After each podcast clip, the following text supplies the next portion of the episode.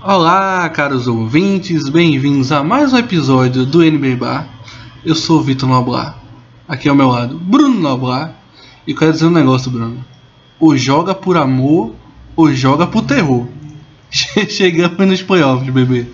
É a hora que se separa os homens dos meninos, já diria o grande Michael Jordan, e um playoffs que já dá pra dizer, né?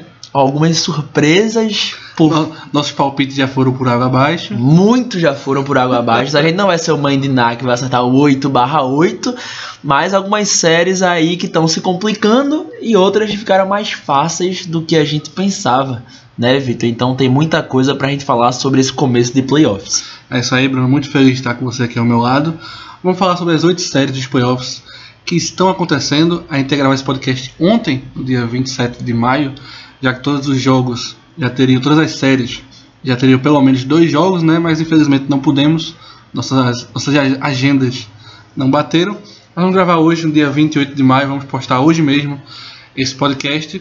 Tivemos já três séries com três jogos. A questão do Milwaukee Isso, Bucks, a isso. do Lakers e Phoenix Suns e a do Denver e Portland. Só essas três séries já tiveram três jogos, então.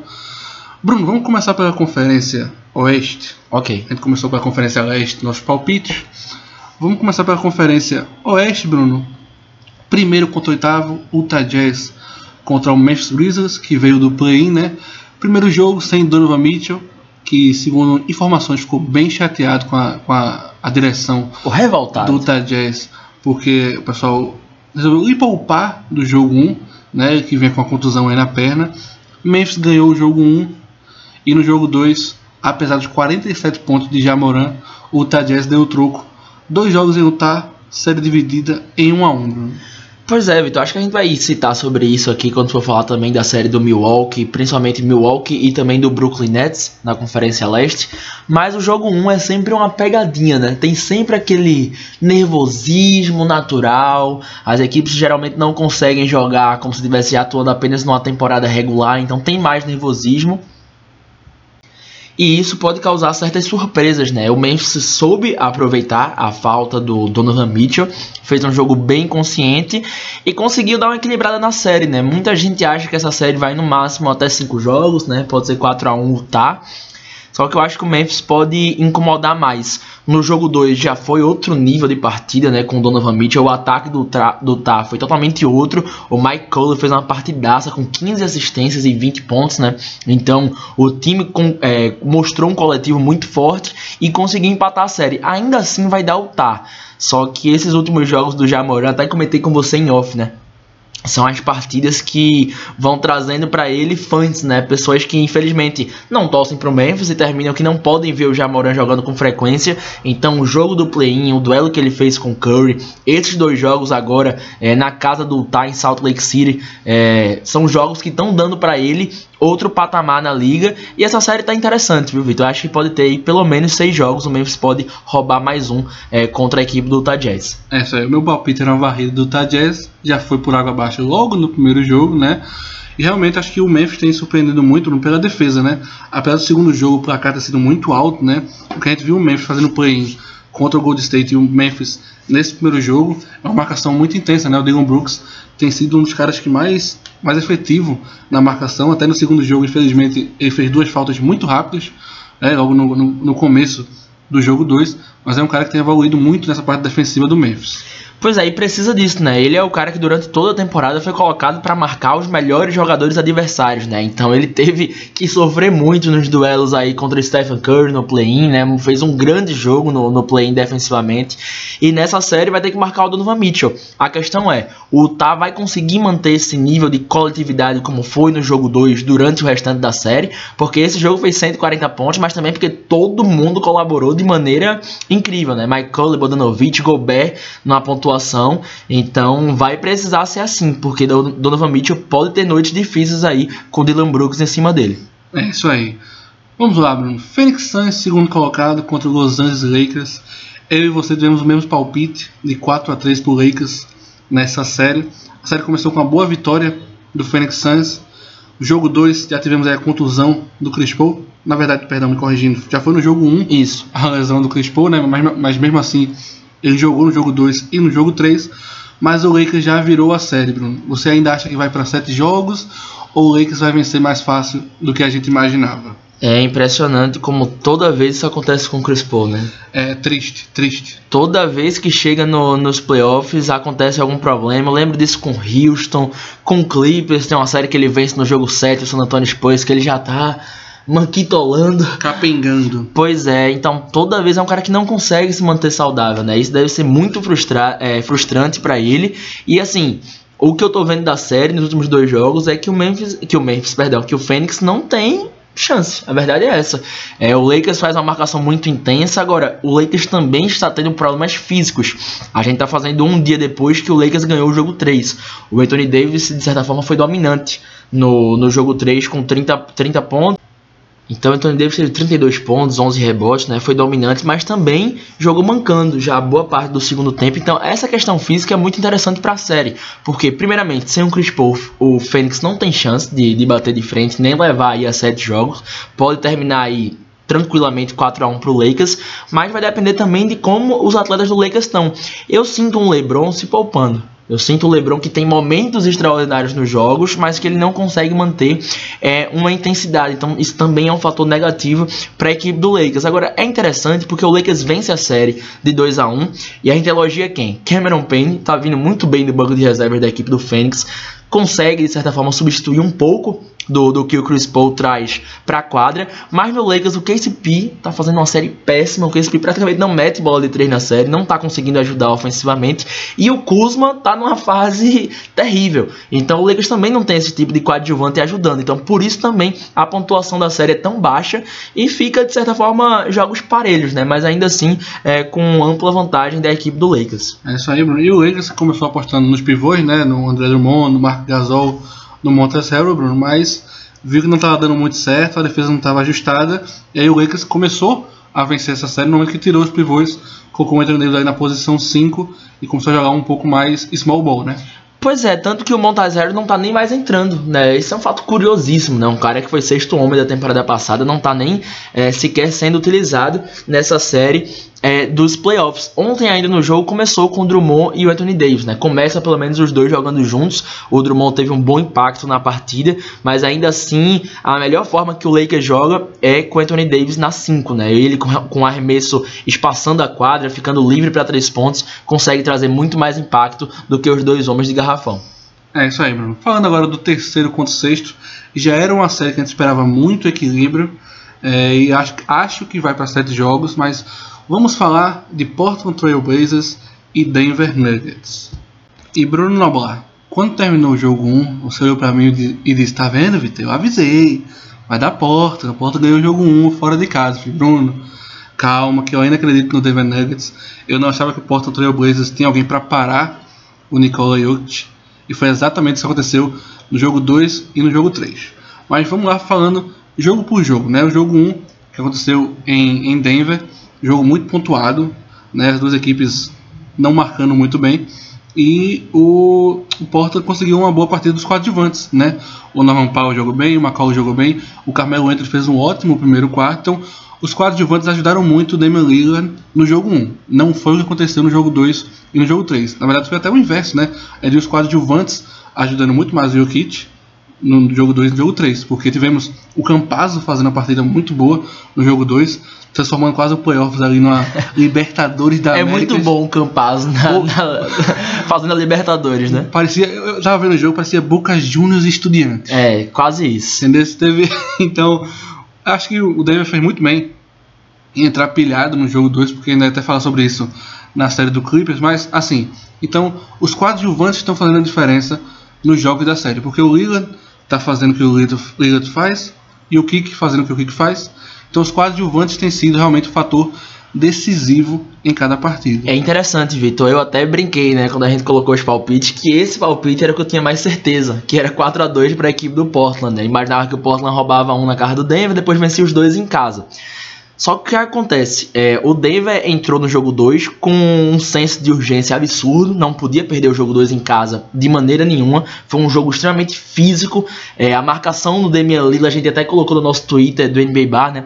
É, o Lillard fez mais de 30, se eu tô certo, no primeiro tempo. No segundo tempo, trocou a marcação dele. Foi o Aaron Gordon, né, um cara mais alto para marcar ele, mais físico. E o Lila ainda terminou o jogo com mais de 40, né? Mas não conseguiu é, fazer com que o Portland vencesse o jogo. E no jogo 3 continuou muito isso do jogo físico do Denver, né? O Aaron Gordon é um cara muito forte. O próprio Campazzo, ele faz um trabalho, entre aspas, sujo, muito interessante. Porque ele é bom marcador, claro. A gente fala, ah, é bom marcador e o Lila ainda faz esses 40 pontos por noite. Porque é o Damian Lila, cara. Não tem como você fazer esse cara parar de jogar e limitá-lo a 20 pontos por noite. Agora, acho que você foi perfeito quando falou dos coadjuvantes. O Norman Powell fez os últimos dois jogos terríveis. O Norman Powell, a defesa do Portland, que sempre foi um problema. Quando o Nurkic faz faltas é, consecutivas, não tem quem substituí-lo, porque o Canter faz a função, mas não defende bem. E eu vi muita gente lado do Portland, até nas redes sociais, aí os perfis oficiais do, do Portland, reclamando do Terry Stotts, achando que ele não vem não vem fazendo os ajustes, fazendo né? os ajustes defensivos no Nikola Jokic, né? E aquela, o Denver na hora que o jogo aperta, a bola é no Jokic. Enquanto o jogo tá fluindo naturalmente, os outros coadjuvantes estão conseguindo meter bola. O Porter Júnior bem na série. É, o Aaron Gordon também trazendo seus 15 pontos por jogo. O Paul Millsap, que foi um cara que eu cobrei muito na bolha em Orlando, para mim não fez um bom playoffs nesses três jogos, conseguiu ir muito bem. Então são esses impactos que estão é, conseguindo mudar o jogo para a equipe de Denver. Agora, os coadjuvantes do Portland precisam aparecer. O McCollum tá na hora de fazer um joguinho de 30 pontos aí para a equipe do Portland, se quiser no jogo 4 empatar essa série. É isso aí, falou dos coadjuvantes do Denver. Temos que citar o Austin Rivers, que ontem meteu 4 bolas de 3 só no último período. Então é um cara que realmente ajudou muito a parte ofensiva do, do, do Denver Nuggets. Você falou da cobrança do técnico Terry Stotts, de fazer os ajustes né, contra o Terry Stotts, né? Eu pergunto Stotts mesmo, né? É isso. né? E ontem, por exemplo, quando o Nurkic fez a sexta falta, ele não colocou o Kanda, né? Ele tentou colocar o Covington para marcar o Jokic, mas é muito difícil, né? O Covington não tem a mesma altura. O jogador mais Jokic. alto do Portland era o Carmelo Anthony naquele Exato. momento, Então, assim, eu acho que o Terry Stotts ele tá tentando fazer algo diferente. Ele não tá naquele caminho comum de ah, colocar o Canter ali e tentar fazer alguma coisa, mas realmente é muito difícil separar o MVP dessa temporada. Pois é, e agora eu digo a você, para mim eu fico impressionado, a gente vai falar isso também na série do Miami Heat contra o Milwaukee Bucks, mas o esquecimento do Derrick Jones Jr. Pra é. mim, ele é um cara que é muito esforçado na marcação, ele tem um atleticismo que consegue pular muito nas bolas, então ele poderia ser um cara utilizado, porque numa, num, num momento em que você joga com cinco caras abertos mais baixos, você tem um Derek Jr., Jones Jr. que é muito mais rápido que o Carmelo para ficar trocando na marcação. Então, para mim, ele deveria ser mais utilizado nessa série. Eu também acho que o Porto tá focando muito na parte ofensiva da série, tá se esquecendo de defender. É até vai falar na parte do, do da série do Milwaukee Bucks contra o Miami Heat, que é você se adaptar ao seu adversário, né? Então acho que o Porto teria que dar, realmente dar chance para o Derrick Jones Jr., que é um cara que pode marcar muitas posições, né? Quem sabe até numa troca até com o próprio Jokic, mas então o Portland precisa realmente de jogar esse jogo 4 com a mesma pilha que o Denver entrou no jogo 2. Exatamente. E o Portland, até posso passar a informação errada, mas em termos de torcida, é o que menos tem torcida no seu ginásio, né? Tem apenas Exato. 5 mil, né? Comparado com os outros ginásios que estão com 15. Então, querendo ou não, isso também faz um pouco de, de diferença. Agora, particularmente, eu queria que o Portland vencesse o jogo 4, porque eu quero que essa série alongue o máximo possível, que tá muito interessante. É isso aí, com certeza.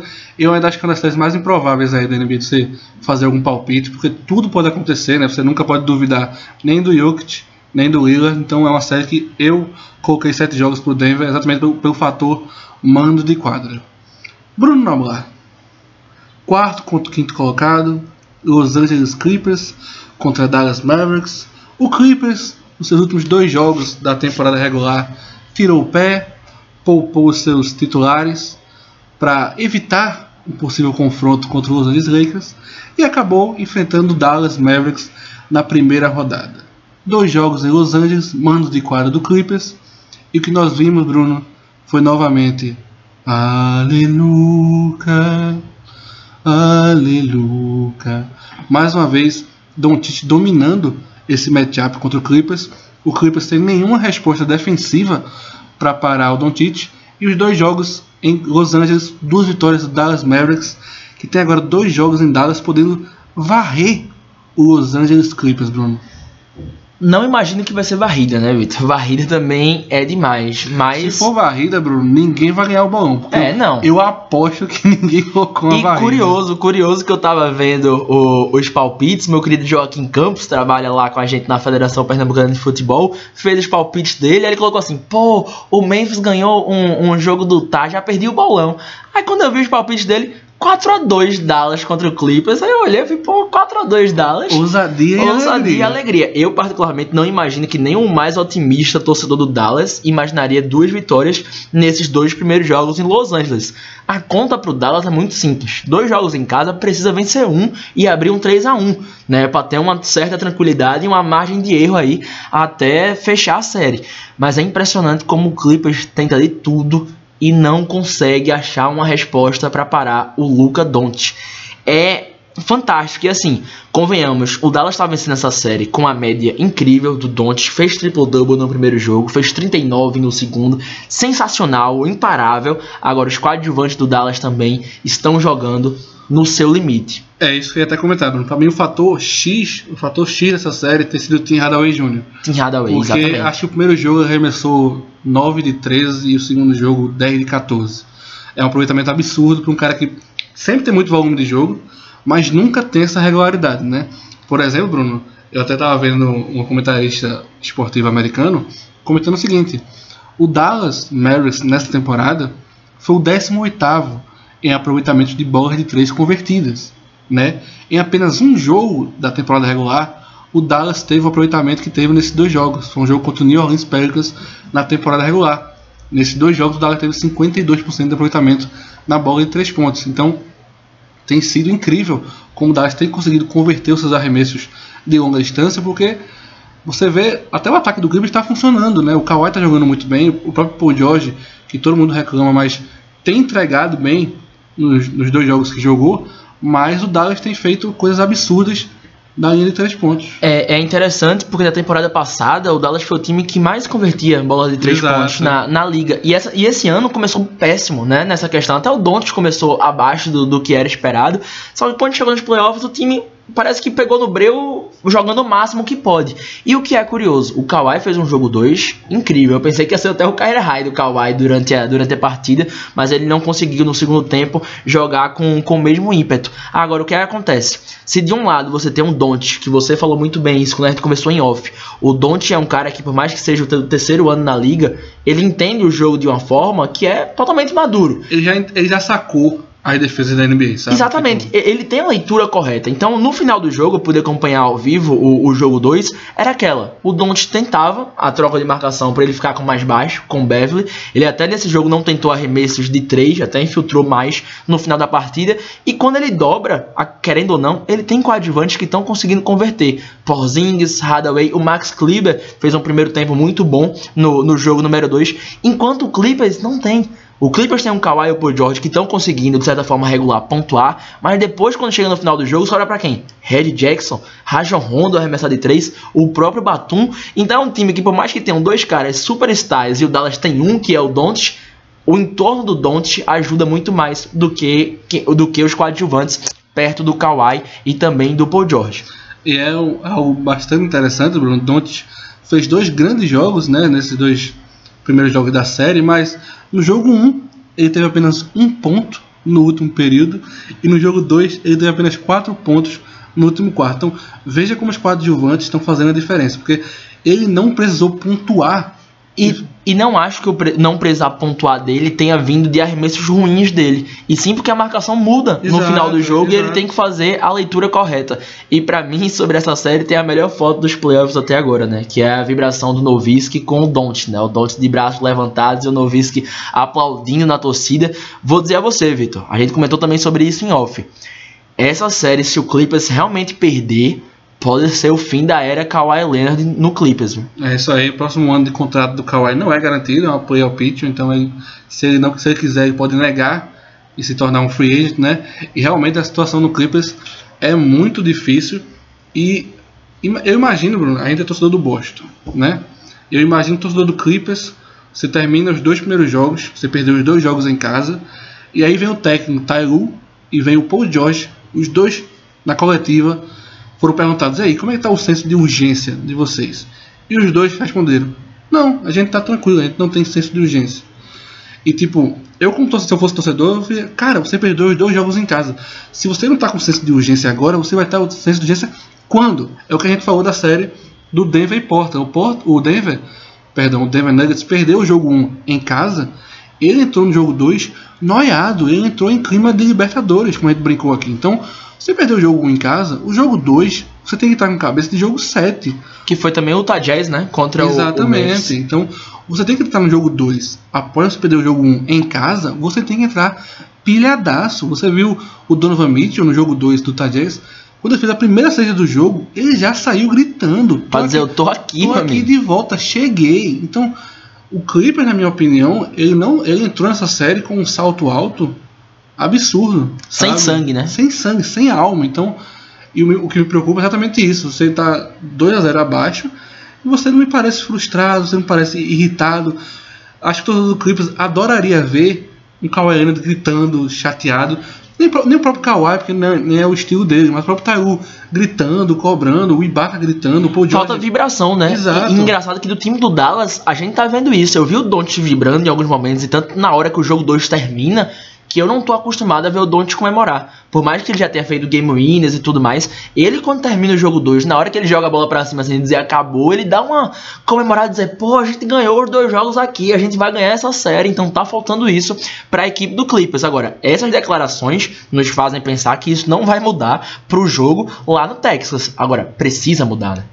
Precisa, se o Clippers quiser realmente alguma chance nessa série, Bruno. E também, outra crítica que eu vi sobre os Angeles Clippers é o não uso do Rajon Rondo por tantos minutos, né? O Rajon Rondo, como você falou, né? No último quarto, a bola tem sido muito pro Kawhi e pro Paul George. E o Rajon Rondo é o cara que facilita a vida de todo mundo. Ele tira a, a, a bola da mão dos jogadores para facilitar o ataque. O Rajon Rondo não tem sido tão utilizado quanto era de esperar. E outro ponto que você até me lembrou, que era a questão do Luke Kennard, que não tá entrando nessa série. Então você tá dobrando tanto no, no Kawhi, nem tá dobrando, mas chega no momento tenso do jogo. A marcação vai apertar no Paul George e no Kawhi. Você tem que ter um chutador como o Luke Kennard. Você não pode ter Red Jackson e Rajon Rondo para arremessar de três. É isso aí. Então realmente vamos ver os ajustes é, que o Tyloo vai fazer aí. Curiosidade, Bruno, o ele, ele, não ganhou nenhum jogo de playoffs sem o LeBron James. Ele continua interessante. sem o LeBron James, ele ainda não conseguiu uma vitória nos playoffs. Eu acho que é brincadeira, né? Ele fez apenas esses dois jogos aí sem o LeBron James, mas é uma estatística aí curiosa é, dos playoffs da NBA. Vamos para o lado leste, Bruno? A gente começou comentando aqui podcast, você viu que a gente falou 4 minutos de uma série, 5 minutos de outra. Aí chegou, Vitor, acho que vai ficar 24 minutos de podcast. Já temos 22 minutos e vamos falar agora da Conferência Leste, Bruno. Simbora falar da Conferência Leste, que teve dois episódios ruins aí de torcida, né? Também quando a gente for falar das séries a gente vai comentar, mas vai começar com Philadelphia 76ers e Washington Wizards. Primeiro jogo mais tenso, né? 125 a 118, a vantagem de 7 pontos só aí do, do Philadelphia, mas no jogo 2 a disparidade já aumentou, né? O Washington até conseguiu ainda ficar no jogo no primeiro tempo, mas na segunda etapa a defesa do Philadelphia segue muito forte e eu vejo um Ben Simmons mais participativo ofensivamente do lado do, do Philadelphia. No jogo 1, Tobias Harris, jogo incrível, né? Fez mais de 30 pontos aí, ajudou demais o Embiid e o Philadelphia eu acho que vai vencer sem sustos. Rouba pelo menos um jogo e o Washington e no máximo fecha em 4 a 1 na sua casa. É isso aí, o meu palpite foi até 4x1 nessa série, porque eu achei que o Washington poderia roubar o primeiro jogo. Exatamente porque é um jogo tenso, o Washington já com, com o ritmo de jogo do play-in.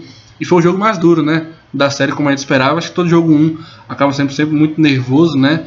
Então, mas é uma série que, como a gente esperava, né, o Washington Wizards não tem uma resposta para o Joel Embiid, né?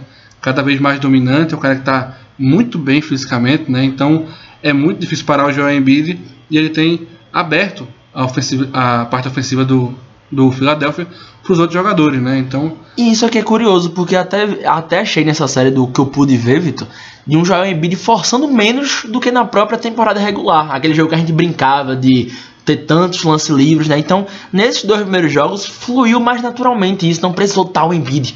Lance livre, lance livre, aquele jogo de força.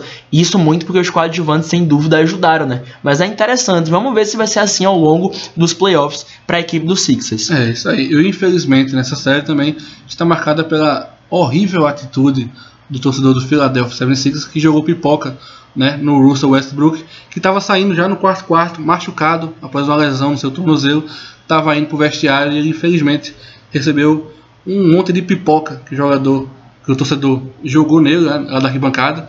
O Westbrook muito frustrado ainda tentou ir para cima do torcedor, mas não foi, não chegou, né, a encontrar o torcedor, que acabou sendo banido, graças a Deus. Acho que um cara desse não pode nunca mais pisar numa arena, não só da NBA, mas qualquer outro esporte, mas é uma série que se encaminha, Bruno, acho que para uma varrida, né?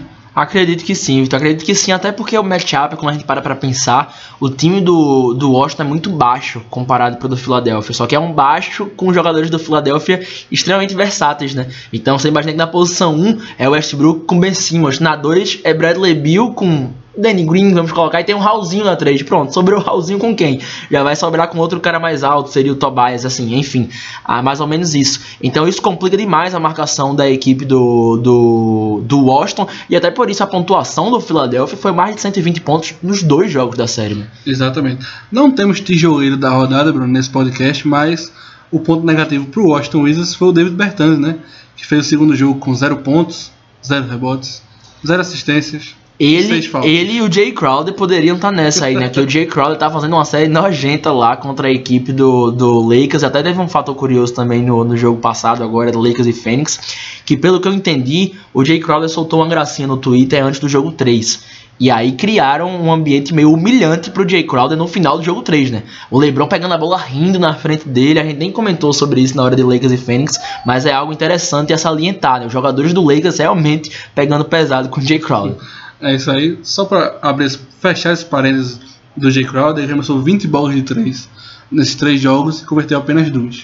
Absurdo, né? né? Mas voltando para a série do Washington Wizards, o David Bertans também muito abaixo. Né? Um cara que precisa pontuar para ajudar o banco de reservas do Washington. E o cara que fez simplesmente 0 pontos, 0 rebotes, 0 assistências e 6 faltas. Absurdo. Né? Infelizmente. Vamos lá, Bruno Brooklyn Nets na segunda colocação, Boston Celtics em sétimo. Como é de praxe, jogo 1 um nervoso, jogo 1 um tenso, Boston até começou bem, mas a partir do terceiro quarto, como eu falei na nossa previsão do podcast, a maioria dos jogos do Boston são assim, ele não consegue fazer quatro quartos em um nível bom. Ele sempre tem um dos quatro períodos, o Boston cai muito. Então, nesse jogo 1 um, foi o terceiro quarto, onde o Brooklyn abriu vantagem e depois não deixou mais o placar se desgarrar. E aí o jogo 2 já foi um jogo muito mais fácil para o Brooklyn Nets, um jogo muito mais tranquilo, você já abriu 1 a 0 na série, está jogando em casa, vitória quase 30 pontos de diferença. O Jason Tatum e o Walker muito abaixo. O Marcos Smart tem sido o melhor jogador do Boston Celtics em aproveitamento de arremessos, para você ver o nível da situação do Boston Celtics. E o jogo 3 aí que vai vir muito mais pela situação da volta do Kyrie Irving ao TD Garden, né, a playoffs, do que realmente pela qualidade desse confronto. E eu até me arrependi de ter colocado 4 a 1 essa série, imaginando que o Boston poderia eu, roubar. Eu coloquei 4 a 0 eu vou acertar, hein? Pois é, eu acho que não tem de maneira alguma do Boston ganhar um jogo nessa série, mas o que me chama a atenção na equipe do Brooklyn, primeiro, a marcação que o Kevin Durant tá fazendo no Jason Tatum. Eu acho que tem um mérito do Durant realmente tá parando o Tatum, o Tatum procura o jogo inteiro sair da marcação do, do Durant, e quando não é o KD marcando ele, geralmente o Brooklyn tenta dobrar, porque o ataque do Boston é muito falho. Então a defesa do Brooklyn, que é das piores da NBA, conseguindo dois jogos consistentes. Acho também porque o outro time não ajuda, tem pouca gente para pontuar do outro lado, mas isso é um fator interessante e já dá pra gente começar a fazer uma previsão aí de uma semifinal entre Brooklyn e Milwaukee, que vai ser incrível. Agora, teremos esse podcast de previsões da semifinal. Com certeza. Agora, o que é interessante é que até que como os dois jogos foram, quer dizer, o primeiro nem tanto, mas o segundo jogo foi muito fácil, a gente viu um Brooklyn com três estrelas sem forçar muita coisa. Tanto que no jogo 2 o cestinha foi o Joe Harris, né? Que é o que vai acontecer muitas vezes, eu acho que possibilidade do Joe Harris arremessar 10 bolas de 3 por noite. Porque vai dobrar a marcação na infiltração do Kyrie, do Harden ou do Duran, vai sobrar gente para arremessar de três e ele é um dos melhores catch shoots é, da liga. Então é um Brooklyn mostrando uma defesa consistente, pelo menos nessa primeira série, e sem forçar, sem precisar que Harden, Duran e Kyrie somem aí para 90 pontos por noite. É isso aí. E no jogo 3 agora, Bruno, teremos a volta do Kyrie Irving ao TD Garden, jogar lá no Boston. Ele até deu uma, uma uma entrevista lá em, em Nova York falando que não gostaria de ver situações racistas da, da torcida do Boston, que segundo ele acontece. A gente sabe que acontece, acontece em Boston, acontece em Utah, acontece em tantas outras franquias da NBA, mas é algo que a gente não espera que aconteça na noite dessa sexta-feira, Bruno. Com certeza o Kyrie será vaiado. Sem dúvida. E até comentava com você, Bruno, como torcedor do Boston, né? Acho que o Kyrie vai ser vaiado por N motivos que não sejam o fato dele ser negro. Pois é, exatamente. Apesar que Boston é uma cidade muito racista, então tem muito histórico disso. A gente espera que não aconteça nada em relação a isso, mas também a gente fica com receio, né? Porque a gente viu aí a pipoca no Westbrook, a gente viu também o cuspe lá que a gente vai falar no, no Troy Young, né? No Madison Square Garden. E teve também o torcedor do Tajés que xingou muito o pai do, do Jamorant, também foi banido e tal, tudo mais. Então a gente espera que não tenha isso no TD Garden. A gente sabe que o clima pro Kyrie vai ser hostil, mas talvez até, até com um jogo fácil não tenha muito é, disso aí aí em termos de, de preocupação com o Kyrie. Agora, era até interessante, Vitor, eu perdi até o raciocínio do, do que eu ia falar, mas lembrei. É, eu acho que com a volta da torcida, não teve nos playoffs passados, é, no playoff passado, mas a gente vê que mesmo sem um ginásio lotado, tá uma ênfase muito grande, né? O público tá realmente com a saudade, entre aspas, saudade, de ir pro jogo. E isso não pode é, mudar o foco de você virar agressivo exato. em termos do, dos atletas, né? A gente vê até o mundo, a gente tá aqui no Brasil em pandemia. Por exemplo, Big Brother Brasil, o reality show, a gente escutava aqui de onde a gente mora, onde a gente mora gritaria com prova do líder, com paredão que a pessoa sair. Então, querendo ou não, esse lado de torcer parece que ganhou um um ponto mais alto na vida da pessoa, né? Ficou mais aflorado, Ficou né, mais aflorado. É meio que um desabafo, né? Tá aquilo torcendo, né?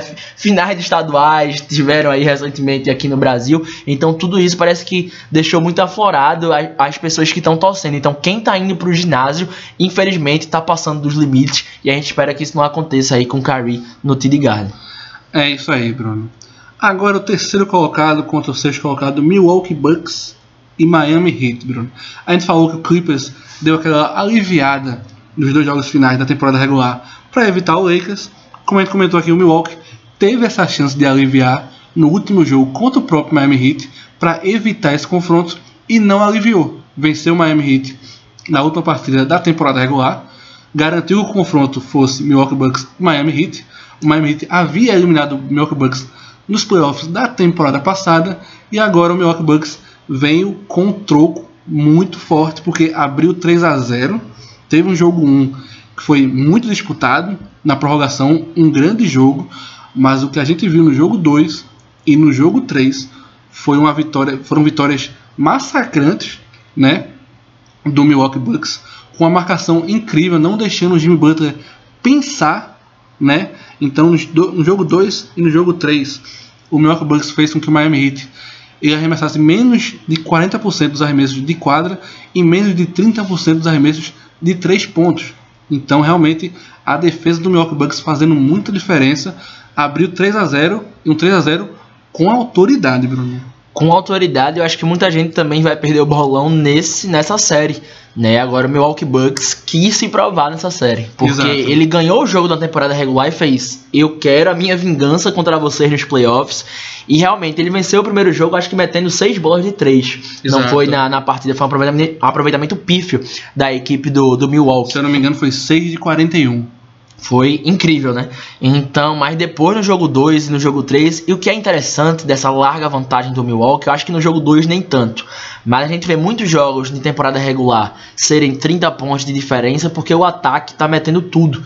Mas eu acho que principalmente no jogo 3 foi a defesa do Milwaukee que não deixou o Miami jogar, né? O PJ Tucker mostrando o porquê ele é um cara tão valioso, né? Tão importante. Ele realmente tá anulando o Jimmy Butler na série, tanto que no jogo 3 ainda o Jimmy Butler conseguiu uma pontuação é, maior do que nos dois primeiros jogos. Mas ainda assim o Miami não tem resposta. O Bandebaio, o Brook Lopes está fazendo um grande trabalho. O Bandebaio não consegue acertar arremessos de média distância e eu não imaginava ver essa disparidade na série. O Milwaukee vai vencendo e convencendo dentro de uma série que tinha tudo para ser muito difícil. Bruno, vou passar alguns números dos jogadores do Miami Heat, o que eles fizeram na bolha e o que eles fizeram agora nesses playoffs, tá ok? O Jimmy Butler na bolha teve 21 pontos por jogo. Nessa série com o Milwaukee, ele tem 15 pontos por jogo, com apenas 31% dos arremessos convertidos. O Bandebaio, que tinha 17 pontos na bolha, com 50, 54% de aproveitamento, hoje tem 14 pontos, apenas com 40% de aproveitamento. O Tyler Hero, que na bolha teve 16 pontos por jogo, chutando 45%, hoje tem 8 pontos, com 28% dos aproveitamentos. Né? Então, assim, é um time que é, eu até comentei com a nossa prima Gabriela, torcedora fanática do Miami Heat, que tá putaça. Ela tá revoltada. Eu ouvi ontem os áudios de Gabi na velocidade 1.5 do WhatsApp. Meu amigo, se ela tivesse em Miami agora, ela ia dar na cara do Pat Riley. Ela ia lá na gerência do Miami Heat e ela ia fazer uma confusão. Mas... Que não tá no gibi. Exatamente. Então assim, a temporada do Miami Heat, eu tava comentando com a Gabi, é muito parecido com a do Boston Celtics, que foram dois times que chegaram na final da Conferência Leste ano passado, não se reforçaram tanto, né? Ficaram com as duas equipes é, com o mesmo elenco, praticamente. Sofreram muito na temporada regular com lesões, com Covid, então não tiveram muito, muita sequência de jogos, né? Então, e chegaram nos playoffs achando que poderiam ir mais, mais longe, e aparentemente os dois podem até ser varridos na primeira rodada. São dois times que eu espero que, se forem varridos, como aparentemente vão ser, façam muitas mudanças para a próxima temporada. Então, são dois times que eu vejo numa situação bastante parecida, né? E o Miami Heat, Bruno, que a gente viu nessa série foi. Mas eu até cobrei do, do Eric Spoelstra que ele não fez isso. Ontem ele fez isso apenas por 25 segundos, que é colocar o Duncan Robinson e o Tyler Hero ao mesmo tempo em quadra. Ele ainda se nega a fazer isso, o Spoelstra, porque sabe que se os dois estiverem em quadra, um dos dois vai, vão ser atacados, né, pelo ataque adversário, mas eu já teria feito essa mudança de colocar os dois ao mesmo tempo em quadra para ver se o ataque flui. Porque nos dois jogos, no jogo 2 e no jogo 3, o Miami Heat não conseguiu fazer 90 pontos na partida. E assim, Vitor, é curioso porque o Tyler Hero tem, tem tido tão pouco tempo de quadra. Né? A gente sabe que o Tyler Hero fez uma temporada de novato espetacular. Essa temporada caiu, mas eu, eu não entendo porque ele tem entrado quase num garbage time. Eu, é, eu, é, eu, eu coloquei isso lá no NBA Bar no jogo 2 que o Tyler Hero jogou garbage time no jogo 2. Então isso é impressionante, cara. É um cara que tem a qualidade que a gente sabe, que ele já mostrou.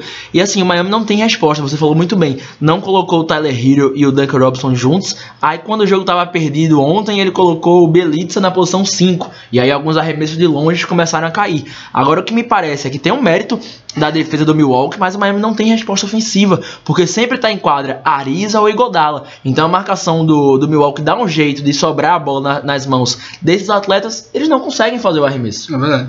O Tyler Hero é uma coisa muito curiosa, porque a temporada, a temporada regular do Tyler Hero é uma montanha russa, porque ele começa jogando na posição 1 de titular, depois vem o Kendrick Nunn, ele começa a titular na posição 2, depois ele começa como sexto homem, vindo primeiramente do banco, e agora é o último cara vindo do banco de reservas. É um cara que fez os playoffs ano passado incríveis, né? Ficou todo mundo até, até afirmando pode ser o próximo Devin Booker, que realmente o talento a gente via, mas foi um cara que nessa temporada não foi tão aproveitado, até porque o Duncan Robinson elevou muito o seu jogo, né? E como eu falei, o Exposta sempre fica entre um e outro. Ele nunca coloca os dois em quadra ao mesmo tempo. Mas aí está, o Milwaukee Bucks abre 3 a 0 na série. Você acha, Bruno, que o Miami Heat ganha o jogo 4 ou vai ser varrido?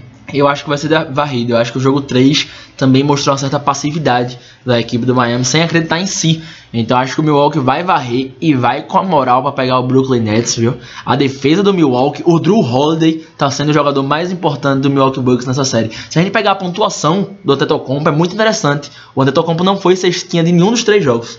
Isso é muito curioso. Exato, é porque o True Holiday, que tem todo esse mérito, eu até coloquei ontem, ele é o MVP dessa série.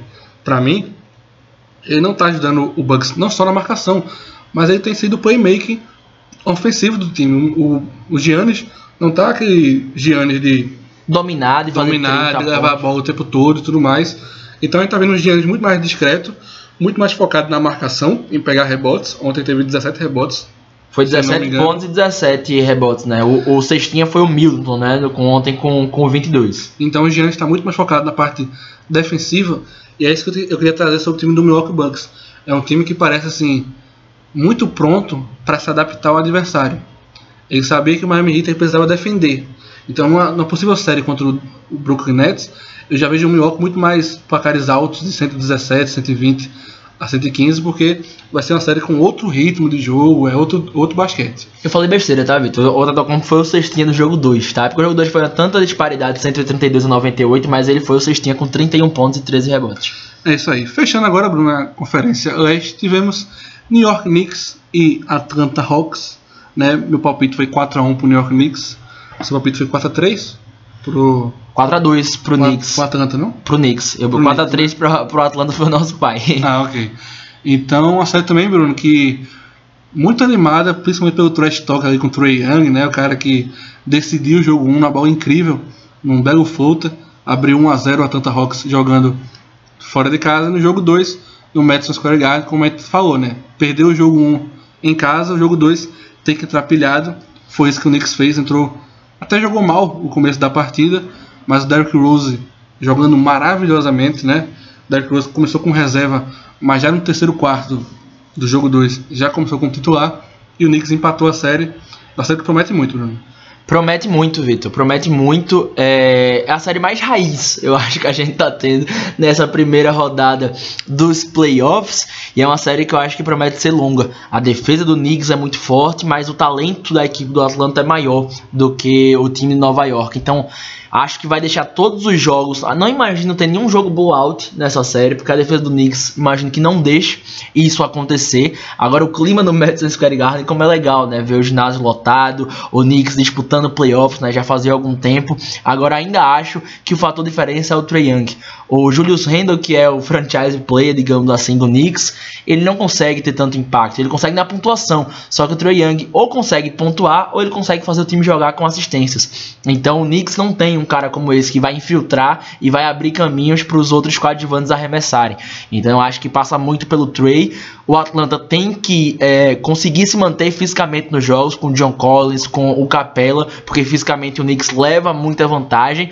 Agora, para mim, os dois jogos em Atlanta são cruciais. Se o Atlanta vencer os dois jogos e abrir 3 a 1 para mim mata a série. Mas ainda acho que a defesa do Knicks vai prevalecer em um dos jogos e essa série vai voltar para Nova York empatada em 2 a 2 é isso aí. E nesse começo de playoffs, que infelizmente né, teve comentário do torcedor do Knicks cuspindo, torcedor do, do Tadia xingando o pai do Jamoran, tivemos também a, a, pipoca em cima do Westbrook.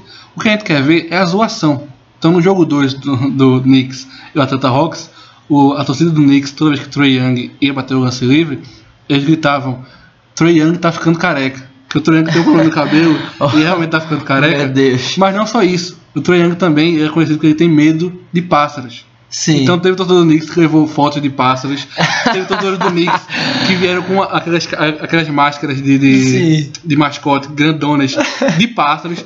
É isso que a gente quer ver, é a zoação sempre numa boa, sempre querendo tirar o cara do, do, do, do, do jogo, mas de uma forma saudável. passiva, né? Saudável, sem. Saudável não, porque o cara tem pavor, o cara tem fobia de pássaro. É. Saudável não deve ser. Porque imagina tu bater um lance livre, tu vê um pássaro gigante na tua frente. Um pássaro na cabeça de um torcedor, né? Exatamente. Algo errado não está certo, mas é sempre que é essa, essa rivalidade saudável, né? O trash talk vai existir, rivalidade vai existir exatamente para isso, porque faz bem pro jogo, né? Tanto quando no, quando terminou o jogo 1, né, que o Trey Young fez a série decisiva e mandou o Madison Square Garden ficar calado, o Derrick Rose no outro dia fez, não, o Trey Young fez certo em mudar a gente calar a boca, então você fez certo em vaiar. É isso que a gente quer, isso é o playoff raiz. Exatamente. Né? Então que a gente não precisa de violência de nenhum tipo de, de forma, né? seja verbal, seja física, seja jogando alguma coisa, né? Porque o cara que joga pipoca é mesmo um cara que pode jogar cerveja, pode jogar qualquer outra coisa, né? Jogar um sapato, né? Exatamente, né? A gente não quer mais, mais acontecimentos como esse nos playoffs, Bruno. Exatamente, Vitor. Agora essa série promete ser muito emocionante. Tá sendo extremamente divertido ver o Knicks de volta aos playoffs. E quem vencer essa série também já falando de possíveis previsões, não imagino que tenha tanta força para encarar o Philadelphia não, mas isso é papo para outro podcast. É isso aí, Bruno. Temos um podcast. Temos mais um podcast. É isso aí. Pessoal, agradecemos muito aí para todo mundo que está nos acompanhando, todo mundo está participando do bolão lá no Twitter, já teve Pix de 10 reais, já teve Pix de 20 reais. Tudo saindo do seu bolso, graças a Deus. é isso aí, galera. Fique com Deus, um grande abraço e até a próxima.